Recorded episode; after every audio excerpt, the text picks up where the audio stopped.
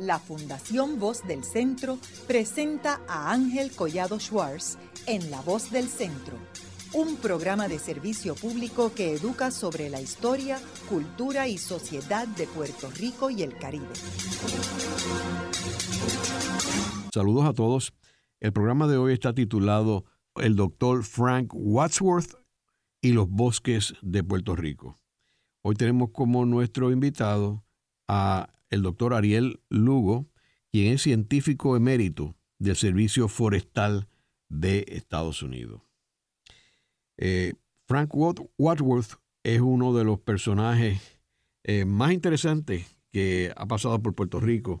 Eh, no nació en Puerto Rico, nació en Chicago en 1915 y murió a principios de este año a los 106 años. Ariel, háblanos, sobre los inicios de Wadsworth y cómo fue que llegó a Puerto Rico en el 1942, ¿verdad? Sí, no, sin duda. El, doctor Wadsworth, eh, y es como yo me dirijo a él, el doctor Wadsworth, siempre le he tenido respeto, no importa las edades. Pero el doctor Wadsworth eh, era un niño escucha y él llegó a Eagle eh, allí en Chicago. Quiere decir que desde el principio él obviamente era un individuo de, campo, él le gustaba el, bosque, le gustaba la aventura y antes de empezar a trabajar con el servicio forestal, él, hizo viajes a Alaska y, viajó mucho por el oeste de los Estados Unidos y finalmente se establece como empleado del servicio forestal en Arizona y se enamora de la hija de su jefe. El jefe era el director de la estación experimental allí y en el servicio forestal el nepotismo no se tolera.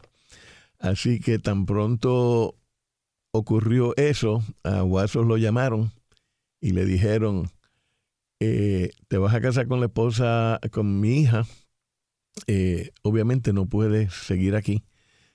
Eh, tenemos dos alternativas para ti. Y entonces le ofrecieron empleo, uno en Alaska y otro en Puerto Rico. El empleo de Puerto Rico eh, era en la estación eh, experimental tropical del Servicio Forestal que se había establecido en el 39 y que todavía no tenía suficiente eh, personal como eventualmente llegaría a tener y esa estación se convirtió en el Instituto Internacional de Dasonomía Tropical, que hoy todo el mundo conoce eh, aquí en Puerto Rico. Así que el razonamiento de Wadsworth fue, bueno, ya yo fui a Alaska, ya yo sé lo que hay allí, pero eso de Puerto Rico no tenía idea. ¿Y cuál era su especialidad? ¿Qué es lo que él, él era un dasónomo, él era, él era un forestal y su especialidad era la silvicultura, o sea, el cultivo de los árboles. Y allí él había aprendido con el director de la estación, él había aprendido muchas técnicas sobre eh, cómo uno mide el crecimiento de los árboles, que en Estados Unidos es fácil, porque en Estados Unidos tú coges un árbol, le haces un, roto, un boring, y cuenta los anillos, porque esos árboles en, la zona templada crean un anillo anual eh, que significa la, la presencia del invierno. Eh, los árboles en Puerto Rico no son así. O sea, él, lo entrenaron para ser un dasónomo de zona templada y cuando le ofrecieron la alternativa de venir a Puerto Rico, de lo cual él sabía nada, él dijo, ah, pues yo me voy para Puerto Rico. O sea, siguiendo quizás su espíritu de aventura. Y él llegó aquí a San Juan en barco. Eh, Ahora, una pregunta, ¿y cómo, tú sabes, tú dices que en Estados Unidos tú sabes eh, en la edad de un árbol haciendo una perforación y viendo los anillos, ¿verdad? ¿Y cómo tú sabes en Puerto Rico en la edad de un árbol? Pues ahí, esa fue una de las primeras cosas que Wadsworth tuvo que bregar. Porque cuando él viene a Puerto Rico, precisamente en Puerto Rico había un problema serio con los bosques. Y es que Puerto Rico estaba casi totalmente deforestado debido a la agricultura. La agricultura había acabado con los bosques en Puerto Rico. Yo para darte un ejemplo, eh, en Puerto Rico se supone que sea 100% árboles. Y en, durante la época agrícola eh, hubo una deforestación masiva en esta isla. Y Puerto Rico era 90% agricultura, entre caña, eh, café y, tabaco, eh, eso era la cobertura. Y entonces el servicio forestal que tenía el yunque, que tenía que manejar el yunque, y en, en ese contexto, pues su primera, la primera labor del servicio forestal en Puerto Rico, y tienes que entender también que el servicio forestal eh, federal en Puerto Rico también dirigía el servicio forestal estatal, eran, estaban juntos. Así que el que dirigía el Servicio Forestal en Puerto Rico Federal también dirigía todos los bosques de Puerto Rico que se habían establecido en el 18. Entonces, el problema que tenía eh, el Servicio Forestal era reforestar la isla. Ahora, cuando tú dices la agricultura, estás hablando de la industria de la caña, de azúcar. Caña de azúcar. La caña de azúcar. Todas estas centrales lo que hicieron fue liquidó una cantidad de árboles. Completo, completo. La isla la, la rasparon porque incluso había caña en, la, en las laderas empinadas. Y, también el tabaco. El tabaco es peor que la caña en cuanto a los bosques, porque el tabaco crea erosión de los suelos. Y, y, también el café, pero el café no era tan dañino porque el café era café de sombra y tenía árboles sobre el café, por lo tanto se mantenía eh, la fisonomía de, de, de bosque. Pero siguiendo para contestarse la pregunta de, los árboles y los anillos y cómo uno sabe las edades, para resolver ese problema de, de reforestación, eh, tuvo que hacer muchas maniobras que quizás vamos a hablar más tarde. Pero específicamente con la edad de los árboles, imagínate la sorpresa cuando tú haces la perforación y no ves anillo, porque los árboles tropicales no pausan en su crecimiento. Los árboles tropicales no tienen heladas. Y el árbol de zona templada, cuando viene una helada, que pierden las hojas, dejan de crecer y se forma el anillo. entonces uno puede contar los anillos, es bien fácil. Incluso tú puedes hasta saber la velocidad de crecimiento por los anillos, cuán anchos son. Así que Watford tenía un problema serio, que no podía establecer el crecimiento de los árboles, no podía establecer la edad de los árboles, y esos son dos datos fundamentales para hacer silvicultura. Si tú vas a cultivar árboles, tú tienes que tener una idea de su crecimiento y de las edades. Y allí fue el, primer paso que él dio, que hoy reconocemos que fue genial, porque él estableció la ecología a largo plazo, los estudios a largo plazo de los bosques, los estableció Guasos cuando él dijo, ¿cómo yo hago esto? Y se le ocurrió hacer parcelas. Yo dije, bueno, voy a hacer una parcela, voy a marcar a todos los árboles en esa parcela y entonces yo los voy a seguir a través del tiempo para ver si yo puedo determinar con qué velocidad están creciendo. Y eso otras cosas que permitieron 20, 30, 40 años después, nosotros ahora podemos calcular la edad de los árboles, ¿verdad? Porque también tenemos satélites que él no tenía y fotos aéreas o sea que el individuo estaba allí en, el yunque solito, tratando de resolver un problema que es un problema que ha asediado los ecólogos por muchas generaciones y lo resolvió con esas parcelas que todavía existen. Las parcelas que estableció Wasus en el yunque tienen ahora 80 años. Y cuando uno mira la edad de las parcelas en otros países, digamos en Brasil, que es el otro sitio que uno siempre está escuchando de los bosques tropicales y cosas, las de Brasil no, no, tienen ni 30, ni 30 años. O sea, Puerto Rico va tan y tan adelantado en el estudio de los bosques, el entendimiento de los bosques relativo a Brasil y a todos los otros países latinoamericanos, que cuando uno mira la, el, de lo que hizo Wadsworth, uno se da cuenta que él inventó la dasonomía tropical yo llamo la taxonomía neotropical porque es de los trópicos del Nuevo Mundo. En los trópicos del Viejo Mundo, los ingleses y los alemanes hicieron mucha taxonomía tropical. Y, pero esa, esa taxonomía no se conocía en, el neotrópico. Y Wadsworth fue el que hizo los estudios básicos, las observaciones básicas, hizo los entrenamientos de la gente, concibió cómo es que uno debe de manejar los bosques para los neotrópicos, para el nuevo mundo, o sea, para Puerto Rico, el Caribe, América Central y América del Sur. Ariel, ¿y cómo, cómo le empezó a bregar eh, con la situación de encontrarse a Puerto Rico eh, deforestado y, digo, cantidades de terrenos obviamente inmensas, que era donde estaban este, las centrales de, azúcar. ¿Cómo le empezó a forestar eso poco a poco? Eh, la labor fue titánica y, eh, fue una labor que duró 30 años. O sea que lo que yo te estoy diciendo ahora no, ocurrió instantáneamente, ocurrió sobre un, tiempo de 30 años. se empezó solo, pero luego pronto incorporó a un puertorriqueño que José Marrero. José Marrero era un jíbaro de, Arecibo, de allá del Are, del Are, porque él iba a la escuela en Arecibo descalzo. y, y, y, José Marrero era el fiel acompañante de Wadsworth en sus aventuras por los bosques de Puerto Rico. Y esos dos individuos empezaron a concebir formas de replantar las especies en Puerto Rico en estos, todos estos terrenos que habían sido deforestados, empezando por los bosques públicos. Porque acuérdate que yo te dije que el Servicio Forestal Federal era también dirigía a los bosques públicos. Y los bosques públicos tenían más áreas deforestadas que el yunque, porque el yunque siempre ha sido un bastión de cobertura arbórea y, no, no, no, no tenía los problemas que tenían los bosques estatales como en Toro Negro y en Guánica en la isla de Mona, eh, eh, eh, en, esos sitios. Entonces, esos dos individuos empezaron a, establecer viveros y empezaron a establecer plantaciones este, experimentales donde ellos sembraban árboles que ellos consideraban importantes. Por ejemplo, el tabonuco es un árbol primordial en Puerto Rico, el mejor árbol maderero que tenemos. Pues ellos fueron y trataron de sembrar tabonuco por todos lados fallaron, no funcionó.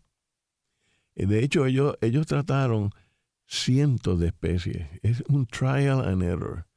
Tú tratas y fallas y, sigues tratando y tratando. Y de cientos de especies que ellos, ellos hicieron experimentos para ver cuáles eran las que crecían y dónde. Eh, finalmente, cuando yo vine al servicio forestal, que fue en el 79, 30, 40 años después, ellos tenían una lista de 30 especies que eran aptas para las condiciones que la agricultura había dejado en Puerto Rico. Y muchas de esas especies no eran especies nativas, eran especies eh, introducidas a Puerto Rico. Y eso causó problemas. Más tarde, cuando yo estuve en el servicio forestal, creó problemas con los conservacionistas, que pensaban que el Servicio Forestal estaba introduciendo especies para eh, sembrar en Puerto Rico, no entendiendo que esas fueron las que se dieron y que el objetivo inicial fue establecer el bosque de nuevo. Una vez tú estableces el bosque, como quieras que fuese, porque los suelos, los de la agricultura dejó los suelos en Puerto Rico muy erosionados. Una vez está el bosque, entonces uno puede traer especies nativas debajo y ese es el arte de la civicultura. Y en eso, pues Wadsworth también desarrolló procedimientos para hacer eso. Y también la otra tercera cosa que hizo, que es importantísima, él buscó formas de manejar los bosques nativos de Puerto Rico. Eh, Ariel, ¿y en, en, qué estructura fue que la estuvo trabajando? Porque tú mencionaste ahorita de la creación de un instituto, ¿verdad? Ese instituto no estaba cuando él llegó. No, lo creó él en el 56. Él llegó en el 42. Eh, ¿En el 42 dónde se ubicó? En, en Río Piedra. No, no, pero en términos de, agencias del gobierno. Eh, Con el Servicio Forestal Federal. es la misma agencia todo el tiempo. Lo único fue que la agencia fue evolucionando y cambiando el nombre. Okay. Yo no sé si te están al tanto de que el Yunque ha tenido muchos nombres. El Yunque era la Reserva de Luquillo, era el Bosque Nacional de Luquillo, era el bosque, el, caribeño, eh, el bosque nacional caribeño, y finalmente ahora es el yunque. o sea que la agencia ha cambiado nombres de sus organizaciones y de la y de la y de los bosques a través del tiempo a medida que va evolucionando el concepto porque cuando Wadsworth empezó él empezó con la estación experimental tropical esa, esa, esa estación tropical, eh, eh, tropical, experimental tropical, se estableció en el 39 cuando el Congreso de los Estados Unidos estableció estaciones por todos los Estados Unidos. Y incluyeron una para Puerto Rico. Y a pesar de que se establecieron en el 39, Watson no llega hasta el 42. Y mientras tanto habían otros empleados allí que también hicieron cosas cosas importantes. Pero cuando Watson empezó a desarrollar sus ideas y, ver cómo iban funcionando, él empezó a, hacer eh, entrenamiento. Y él traía, él entrenó los forestales iniciales de Puerto Rico en eh, creó el instituto. Y entonces el instituto era una no solamente investigación sino también educación. Y entonces Wadsworth viajaba por Centroamérica y viajaba a Sudamérica y entonces él traía gente a Puerto Rico para ver los experimentos que él estaba haciendo y para discutir los asuntos de cómo uno eh, establece bosques eh, eh, todos los issues de, de dasonomía eran institutos de duraban, digamos, un verano, varios meses. Aquí vino gente de África, de Sudamérica, Centroamérica y de todo el Caribe. Luego, no solamente él trae a la gente a Puerto Rico, él iba a los países luego a darle seguimiento y ayudaba a establecer escuelas forestales, porque en Puerto Rico todavía no hay una escuela forestal. Eso él trató, pero no logró llamarle el interés para establecer una escuela forestal en Puerto Rico. Pero en, en, en, Venezuela sí, estableció una escuela forestal y cuando tú visitas Venezuela, ellos reconocen que Guaso fue quien los ayudó a iniciar eso en México. ¿Y por qué aquí no? Bueno, por, yo, yo, yo pienso, eh, las veces que hemos, que, hemos tratado, tú sabes, tú tratas de establecer un currículum nuevo en la Universidad de Puerto Rico. y, tú sabes que eso no es fácil. Y, y, y, las escuelas forestales son escuelas profesionales. O sea, una escuela forestal no, no, no es como en, ciencias naturales, digamos, ¿verdad? Que tiene sus departamentos y cosas. Para tú ser una escuela de gastronomía forestal, tú tienes que tener una certificación de los dasónomos de Estados Unidos. Y ellos tienen una eh, eh, exigencia muy estricta. El tipo de curso que tú tienes que ofrecer, eh, la, la, cantidad de facultad que necesitas. Y esas exigencias son bastante rígidas y, y, y significativas. Y yo me imagino que en Puerto Rico nunca se logró crear esa densidad de, facultad que es necesaria para establecer eh, una escuela de astronomía tropical. ¿Y eso nunca ha estado ligado con las universidades, por ejemplo, la Universidad de Puerto Rico? Eh, no ha habido nada. Nosotros, en el servicio forestal, nosotros estamos aquí por la Universidad de Puerto Rico. Y yo no quiero menospreciar el rol que tuvo la Universidad de Puerto Rico en la conservación en Puerto Rico y en el establecimiento del servicio forestal. Mira, cuando los americanos decidieron poner la estación experimental aquí en Puerto Rico, la tropical. Ellos pudieron haberla puesto en cualquier sitio. Ellos consideraron a Jamaica y consideraron a Panamá. Pero esos países no tenían el liderato que tenía la Universidad de Puerto Rico. Y la Universidad de Puerto Rico, el gobierno de Puerto Rico en esa época dijo, vénganse para acá. Y lo, ubicaron en Río Piedra. O sea que está adscrito a la Universidad de Puerto adscrito a la universidad. Nosotros estamos aquí por la Universidad de Puerto Rico todo lo que nosotros hacemos es en colaboración con la Universidad de Puerto Rico. Y gracias a la Universidad de Puerto Rico, Wadsworth pudo hacer lo que hizo y el instituto pudo crecer lo que creció. Esto, esto es un ejemplo más de la contribución que hace la Universidad de Puerto Rico al país, que aquí muchas personas se dedican a hacer unos análisis en número de profesores, número de estudiantes, pero la Universidad de Puerto Rico es mucho más que eso es, un elemento espectacular para el país y muy importante la contribución de esta universidad.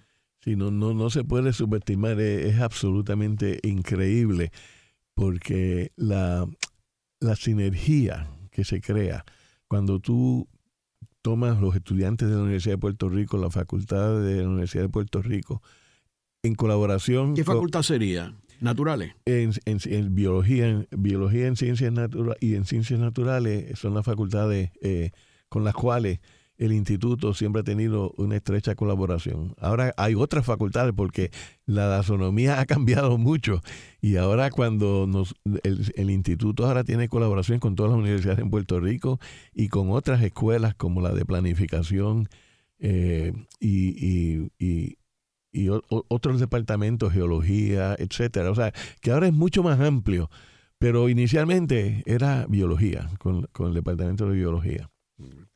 Ariel, y cuando Wadsworth eh, se, envuelve, con la universidad, ¿da clases ahí también? No, él, no hablaba español, ¿verdad? Oh, sí, él se convirtió en un jíbaro puertorriqueño y, nosotros eh, lo reconocemos así, que él se convirtió en puertorriqueño porque tú tienes que imaginarte que para Wadsworth hacer su, em, su trabajo, él se montaba en el vehículo y él se tiraba para los campos de Puerto Rico. Él hace muchos cuentos de los cafés que él se dio con los jíbaros en Puerto Rico y con la gente que él conoció en las cajeteras de Puerto Rico, eh, porque este era otro Puerto Rico.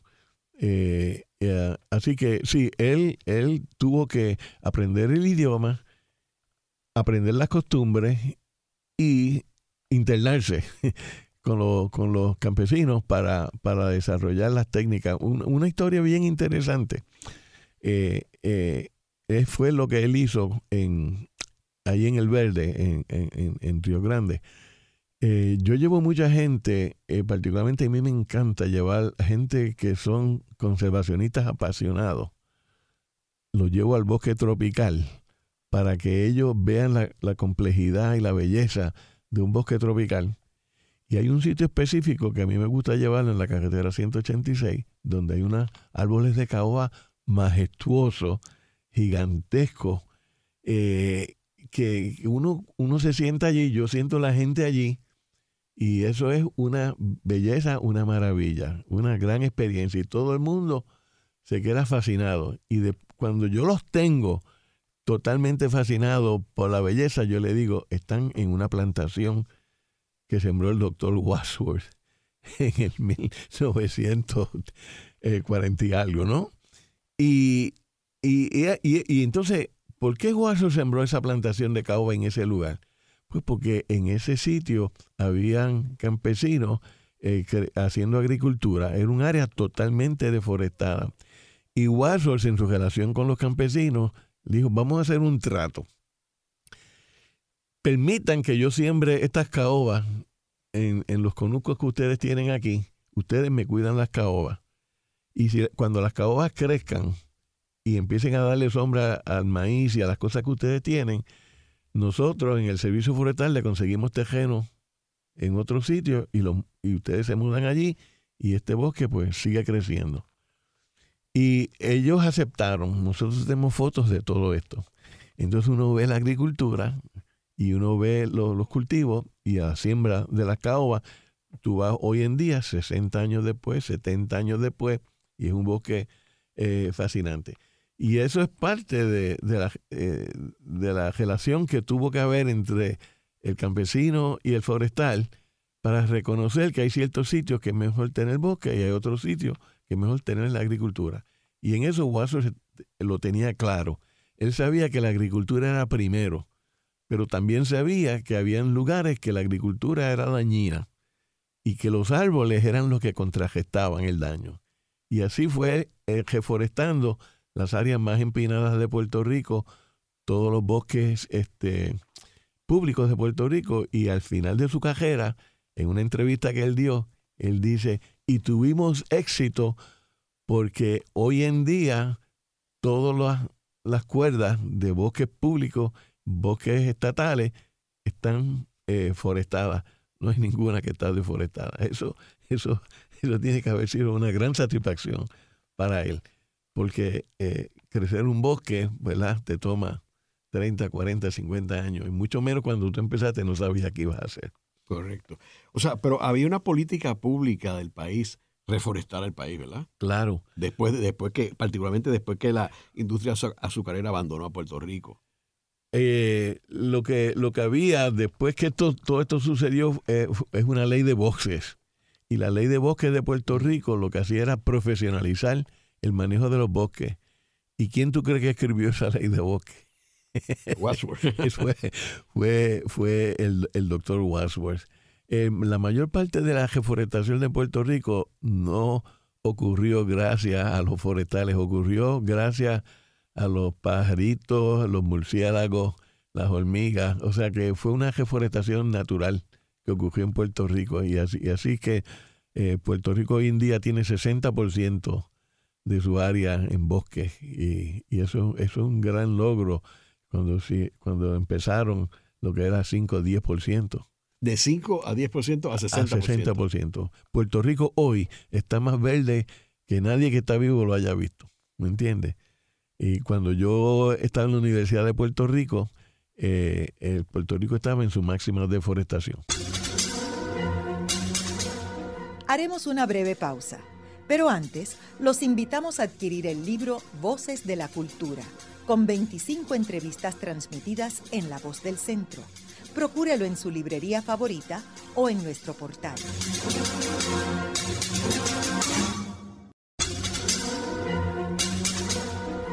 Continuamos con la parte final de La Voz del Centro con Ángel Collado Schwartz. Pueden enviarnos sus comentarios a través de nuestro portal www.vozdelcentro.org. Continuamos con el programa de hoy titulado El doctor Frank Wadsworth y los bosques de Puerto Rico. Hoy con nuestro invitado, al doctor Ariel Lugo, quien es científico emérito del Servicio Forestal de Estados Unidos.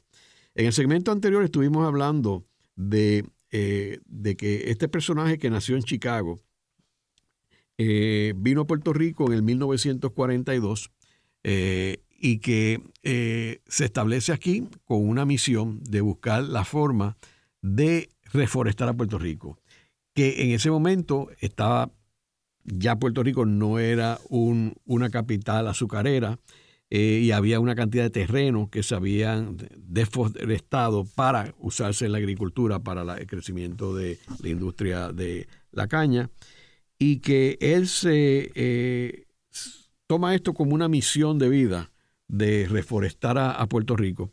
Eh, hablamos también de que cuando él llegó, los bosques de Puerto Rico representaban 5 o 6% del país. Hoy, después de, de una larga vida del doctor Wasworth eh, tenemos un 60%.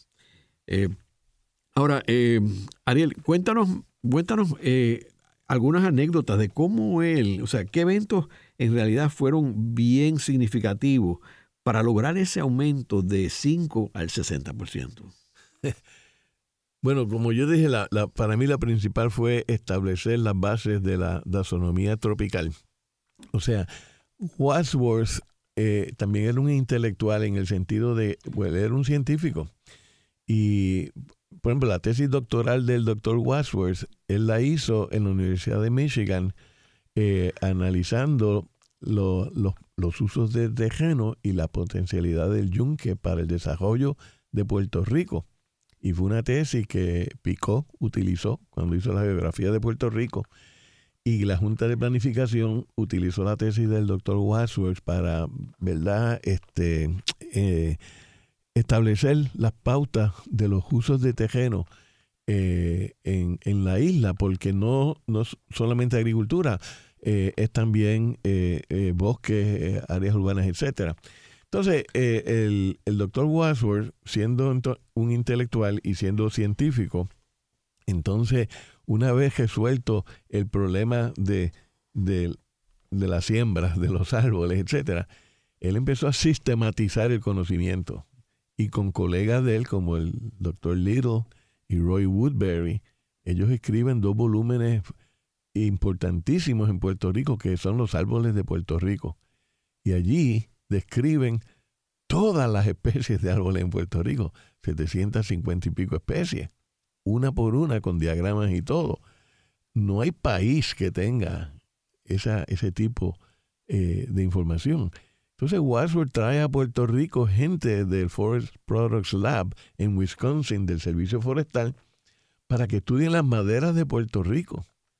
Y entonces así, sistemáticamente, empiezan a estudiar las maderas de Puerto Rico y descubren los usos que tienen las maderas de Puerto Rico la belleza de las maderas de Puerto Rico, la, potencialidad de desarrollo de las maderas de Puerto Rico.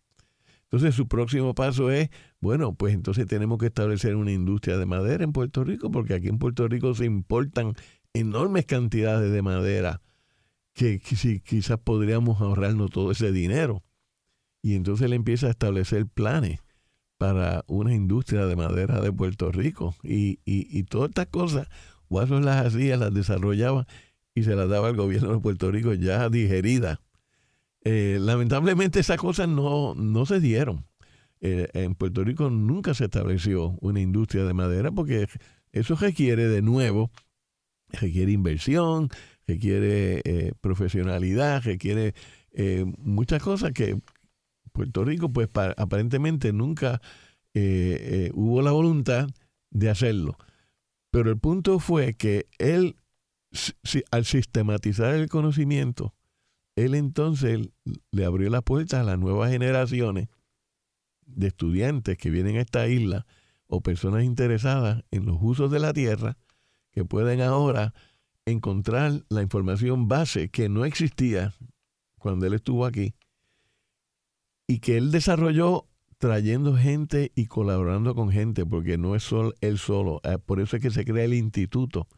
Y entonces ese instituto se empieza a, a llenar con, especialidades en distintas ramas eh, de la dasonomía. Hoy en día el Instituto de, Internacional de Dasonomía Tropical, que sigue adaptándose a los cambios en Puerto Rico, pues tiene sociólogos que Wasser no tenía. Eh, y, hay especialidades que, son nuevas a, a, la dasonomía, como el uso de satélites, el uso de, de computadoras, etcétera, o sea que él encaminó la institución y la institución siguió evolucionando, adaptándose a Puerto Rico y a las condiciones de Puerto Rico y tratando de ofrecerle al país soluciones a los problemas que se están enfrentando. Hoy en día, por ejemplo, uno de los experimentos más nítidos que se están haciendo en el yunque es el calentando el bosque 4 grados centígrados en anticipación al final del siglo XXI, cuando se supone que la temperatura sea 4 grados centígrados más alto, pues los científicos del instituto están ya experimentando, oye, ¿y qué les va a pasar a los árboles cuando se calienten 4 grados centígrados?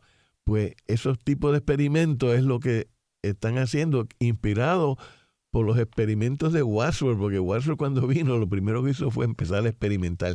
Bueno, ¿qué pasa si yo corto este árbol? ¿Qué, ¿Cómo crecen los que están al lado cuando yo le elimino la competencia? Y así él desarrolló la silvicultura tropical, que son, eh, él tenía una, una, lista, ¿verdad?, de las cosas que uno tenía que hacer. Si tú tienes un bosque y tú quieres manejarlo y tú quieres optimizar la productividad de ese bosque, ¿qué tú haces? Entonces él te decía, bueno, primero mira a ver lo que tiene, mira a ver quién está compitiendo con quién, elimina la competencia, pero si no están compitiendo, no lo elimine. Yo recuerdo que siempre enfatizaba eso, quiere decir que él era conciencia de la biodiversidad, de proteger la biodiversidad, de mantener la diversidad del bosque. Si no te está afectando tu objetivo, no lo toques, déjalo tranquilo. Hoy en día mucha gente va y limpia la finca, ¿verdad? Limpiar la finca quiere decir ajaza con todo. Y lo que estás perdiendo al hacer eso es el trabajo de la naturaleza, que es tu mejor aliado. Pues Wadsworth entendía la naturaleza y entendía que eran aliados. Y, esa, esa filosofía eh, era, era típica de él y, era una cosa pues que todos admirábamos y tratamos de emular. El otra cosa que él hizo fue la educación con los Boy Scouts. Yo te dije que él era un Eagle Scout antes de trabajar con el servicio forestal. Pues Wadsworth vino aquí a Puerto Rico y él empezó a colaborar fuertemente con los Boy Scouts de Puerto Rico. Pero en serio, y el campamento de Oaxaca, si tú vas hoy en día a ese campamento, tú ves las plantaciones que él sembró con los Boy Scouts. Tú ves el programa de los Boy Scouts de Puerto Rico hoy en día influenciado por la, los esfuerzos de Wadsworth, que estaba con los muchachos, le enseñaba no, solamente los árboles, le enseñaba las aves, porque él conocía las aves, y como dijo un Boy Scout el otro día, y ese señor lo, sabía de todo y nos llevaba, sacaba de noche y se conocía las estrellas y, y nos explicaba el orden de lo que nosotros antes veíamos como una serie de luces allá arriba. O sea que él era un conocedor de, la historia natural, del entorno natural, y se lo enseñó a los Boy Scouts.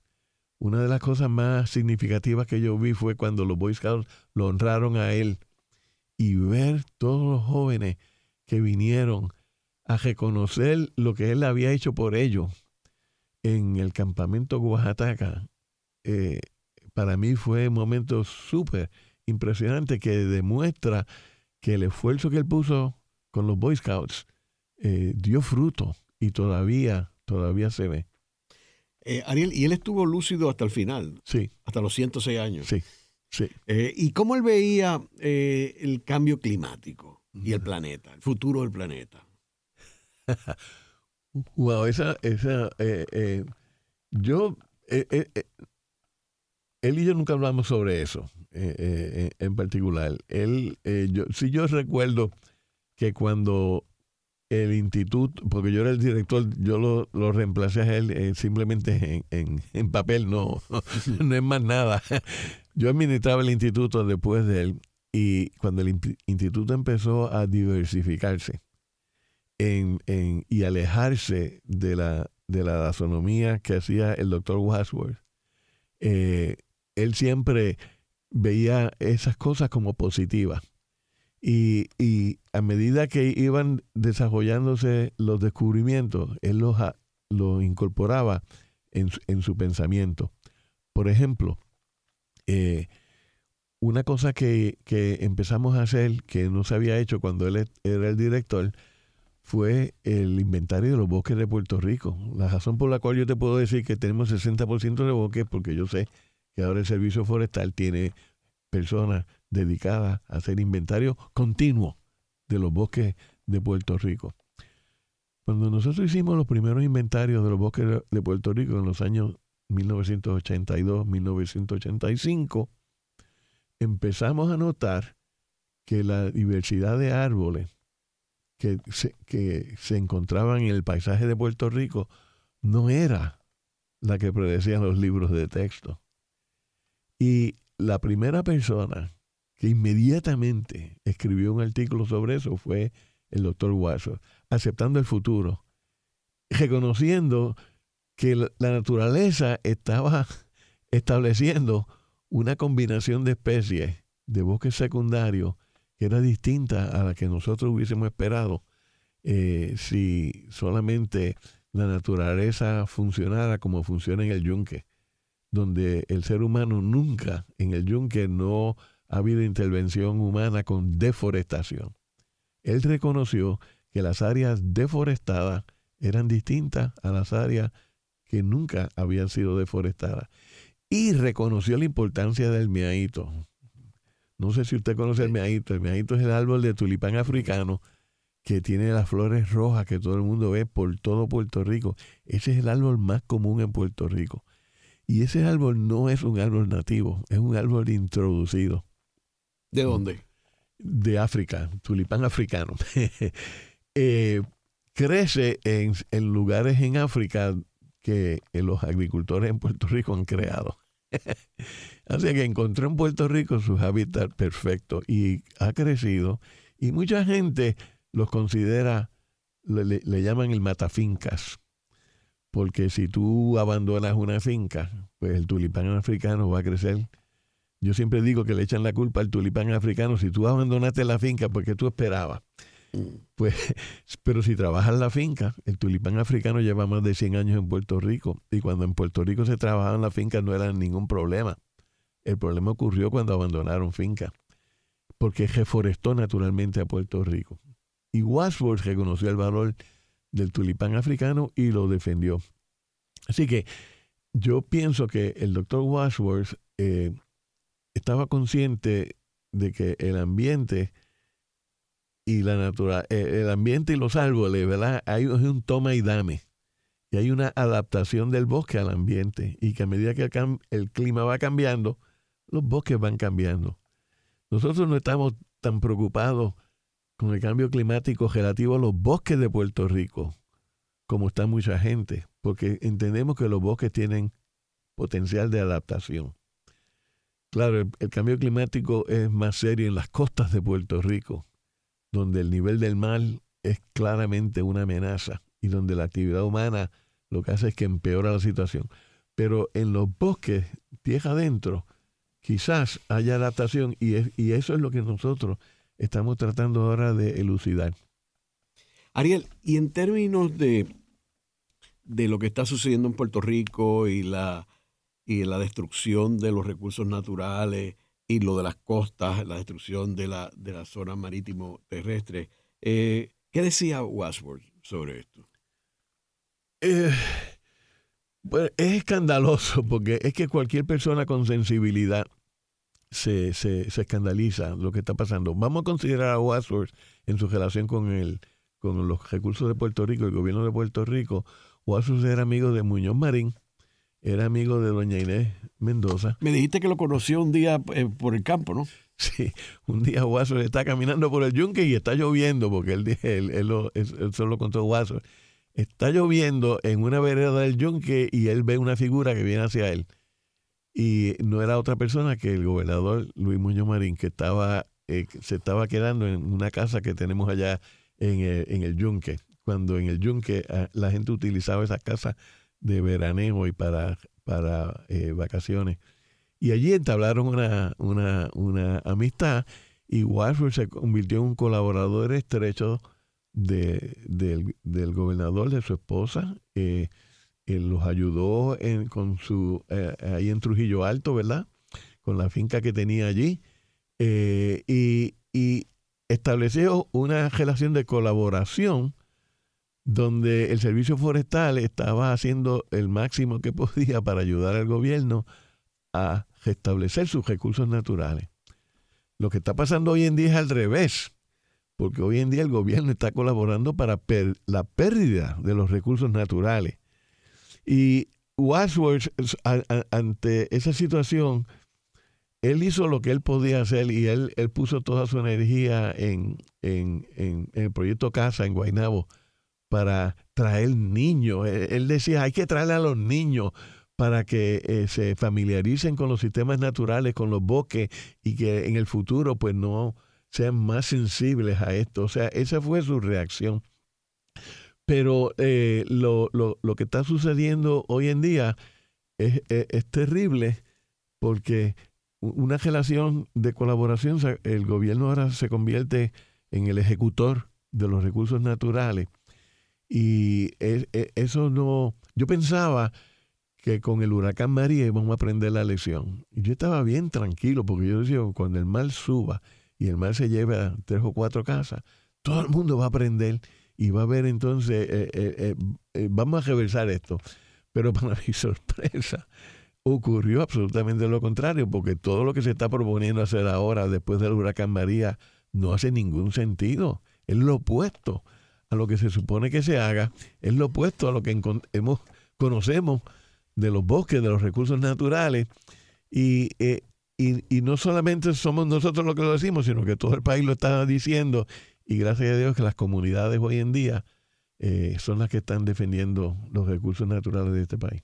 Yo recuerdo, eh, Ariel, este, cuando lo del condominio este en Isabela, que, se creó todo el problema de la permisología y fueron los tribunales, etcétera. Yo escribí una columna sobre esto en el sentido que Puerto Rico vive a espaldas del mundo.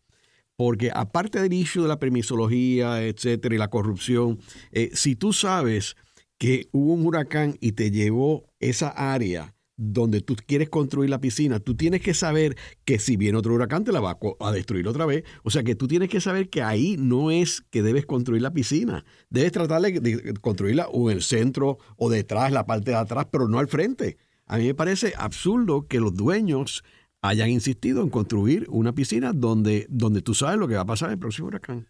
Absolutamente correcto. Eh, eso es una, algo que ninguno de nosotros puede entender y yo creo que cuando llegó la tortuga, eh, eh, para mí eso fue una cosa increíble porque la naturaleza tratando de recordarle a la gente, mira, esto, esto me, esto me coge, me corresponde a mí. Pero yo creo que lo que está pasando aquí en Puerto Rico es, mucho más profundo y, y, y, es que todo el sistema de conservación de Puerto Rico se está trastocando, el sistema formal, las leyes, los reglamentos, la función de las agencias se ha trastocado de tal forma que ya no protege recursos naturales. Ahora lo que hace es destruir recursos naturales y permitir que lo, público pase a lo privado. Y, y, esa parte yo, yo sinceramente no la entiendo. Eh, quizás usted entiende mucho más que eso porque usted conoce la, eh, la cuestión política de este país, pero yo no sé cómo es posible que las agencias que se formaron y, el Departamento de Recursos Naturales se formó bajo el concepto de Wadsworth. Wadsworth fue quien diseñó el Departamento de Recursos Naturales y él fue el que diseñó la Junta de Calidad Ambiental e, esa, y, colaborarlo con, con la Junta de Planificación. ¿Y cómo es posible que esas agencias, que son agencias concebidas y diseñadas para hacer conservación, hoy en día no estén haciendo conservación? Por el contrario, están destruyendo lo, lo que se, se había conservado. Y, esa parte yo no, entiendo cuál es el, el, ímpetu que hay allí. Ariel, ¿y Washworth eh, tuvo algún tipo de relación con el Fideicomiso de Conservación y Javier Blanco? Y que ahí sí obviamente se conservaron una cantidad de terrenos espectaculares. Sí, él era muy amigo de Javier y, y del Fideicomiso. Y y por supuesto Wadsworth eh, eh, era eh, lo que proveía era el ímpetu profesional a, la actividad de, de, esa, de esa organización, como también lo hizo con la, la, Sociedad de Historia Natural, porque él estableció la Sociedad de Historia Natural, de la cual Javier Blanco también era parte, como una de las primeras agrupaciones de conservación en Puerto Rico eh, estamos hablando de los años 70, cuando, cuando todavía en Puerto Rico no había mucho concepto de lo que es conservación, la Sociedad de Historia Natural era una organización de conservación que se dedicaba interesantemente a conocer los recursos naturales. Wadsworth daba eh, excursiones y, y, habían conferencias educativas para fomentar la conservación. Y, y yo, yo pienso que eso es así como se hace patria, ¿verdad? Tú, tú empiezas a, educar a la gente y, a enseñarle lo que hay y el valor que tiene, y luego uno espera que las personas actúan de acuerdo a sus conocimientos y los valores. Y en ese sentido, pues Wadsworth eh, eh, puso mucho empeño en, en concientizar a los puertorriqueños sobre el valor de sus recursos naturales. A mí me parece interesante que se haya dedicado y le haya puesto tanto énfasis a los jóvenes, eh, porque me recuerda eh, Jean-Michel Cousteau, eh, que también es un, conservacionista, pero más bien del agua, del mar. Pero él siempre decía, yo, yo voy a dedicar mi tiempo a dos grupos, a los jóvenes, a los niños y a los retirados. Eh, lo del medio no voy a perder tiempo con ellos, porque están eh, demasiado preocupados haciendo dinero, etcétera. Los que están retirados tienen el tiempo y los niños es el futuro del país. Sí, eso es muy bueno. o sea que Wadsworth era creyente de esa filosofía. Sí. Este, y, en, y en términos de la Universidad de Puerto Rico, él, tú, me dijiste que eh, el instituto estaba adscrito a la universidad, o sea que él tuvo que ver con la universidad todo este tiempo Jaime Benítez, etcétera. Sí, pero no desde el punto de vista académico, porque eh, algo que la, la, importancia de Wadsworth con la universidad eh, fue eh, facilitar las investigaciones ecológicas de la Universidad de Puerto Rico, permitiendo, porque él era el supervisor del yunque, él, él, era el que mandaba en el yunque, y entonces él le dedicó espacio a la Universidad de Puerto Rico, al Departamento de Biología, para que ellos tenían una, una casa de investigación en el tope del yunque, que, el, que yo como estudiante me beneficié eh, en field trips allá arriba, pero también con el, en la cuestión, Jaime Benítez trajo a Puerto Rico el centro nuclear y, y entrenó muchos ingenieros nucleares en Puerto Rico y durante la época donde estábamos en peligro de guerras nucleares y las cuestiones estas con el, canal de Panamá y la posibilidad de abrir el canal nuevo con, con, armas nucleares, todas esas cosas estaban pasando en los 60. Eh, se establece el Centro Nuclear de Puerto Rico y entonces la Comisión de Energía Atómica hace un proyecto de radiación en el yunque, que es muy famoso en Puerto Rico desde el punto de vista negativo, pero no, nadie lo ha visto lo positivo que fue eh, ese proyecto. Wadsworth le, le, dio a la Universidad de Puerto Rico como 200 cuerdas en, en, el área del verde para hacer el experimento en la forma más segura posible sin que afectara el resto de, eh, eh, del yunque. Y ahí fue donde empezó la semilla de investigación ecológica entre la Universidad de Puerto Rico y el Servicio Forestal con el doctor Howard T. Odom. Allí, por ejemplo, me eduqué yo, porque ahí fue donde yo hice mi tesis de maestría en ese proyecto. Y ese proyecto evolucionó en lo que es hoy el Long Term Ecological Research, que es un, es un programa de la Fundación Nacional de Ciencia, similar a lo que hacen en, en, con, el, eh, lo que hizo la Fundación, ¿verdad? Con, ah, en Arecibo. Eh, la Fundación Nacional de Ciencia le da dinero a la Universidad de Puerto Rico para mantener eh, investigaciones ecológicas a largo plazo. Y, esas investigaciones llevan desde el 88 y allí se eh, facultad, estudiantes, muchas universidades de, del resto del mundo y de Estados Unidos, agencias federales, todas hacen estudios ecológicos que benefician a Puerto Rico como, como resultado de esa relación que empezó con Wadsworth y, Jaime Benítez.